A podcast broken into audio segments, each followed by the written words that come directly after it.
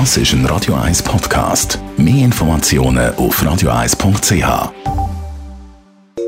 Radio 1 Hautnöch.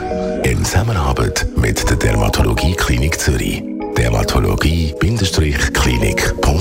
Schönheitseingriff nehmen laufend zu, hauptsächlich im Gesicht. Immer mehr Dermatologen werden darum zu Schönheitsdoktoren, auch der medizinische Leiter, der Dr. Piotr Michel. Sie verhelfen zu frischeren, schöneren Gesichtern, aber sie müssen auch immer mehr Flecken reparieren, wenn irgendwo anders gepfuscht worden ist. Ja, am häufigsten kommen Leute mit nicht zufriedenstellenden Resultaten von den Behandlungen mit Botox oder Hyaluronsäure. Das kennen wir aus Medien, Promis mit so äh, maskhaften Katzengesichtern, wo es ein bisschen zu viel ist. Zu viel Lippen, zu viel Backen, einfach zu viel Falm, kann man das rückgängig machen? Man kann unterstützen die Regenerierung. Man kann nicht immer alles voll auf in einem Tag abbauen oder reduzieren, aber ähm, man kann definitiv den Patienten begleiten bei dem Regenerierungsprozess.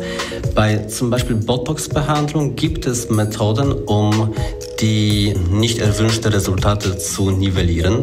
Wenn man an anderen Stellen wieder Botox spritzt, dann hört das Patient natürlich ungern. Der hat schon eine schlechte Erfahrung gemacht und dann möchte er wieder Botox spritzen. Aber doch am Schluss von der Behandlung sind sie ganz happy, dass sie wieder ausgeglichenes Gesichtsausdruck haben. Bei Hyaluron ist etwas anders. Der Aufbau von Volumen kann man sehr häufig ziemlich gut mit einem Enzym, das heißt Chelase, auflösen und dann schon nach zwei Wochen sind die Patienten wieder so, wie sie vor der Behandlung waren. Gibt es auch Behandlungen, wo sie nichts mehr machen können? Ja, das gibt leider auch. Wenn es ein operativer Eingriff gemacht worden ist, dann selbstverständlich sollen die Patienten eher zurück zu dem Operateur gehen, der das gemacht hat. Das ist ein Handwerk, da muss er genau wissen, was passiert ist und, und meistens ist es auch möglich, eine Korrektur sollte möglich sein.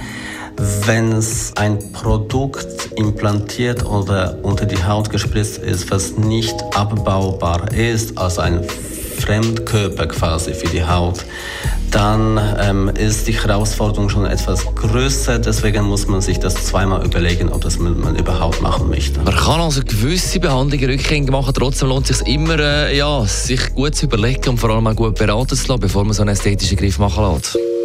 Hautnöch gibt es auch als Podcast auf radioeis.ch und weitere Informationen auf dermatologie-klinik.ch.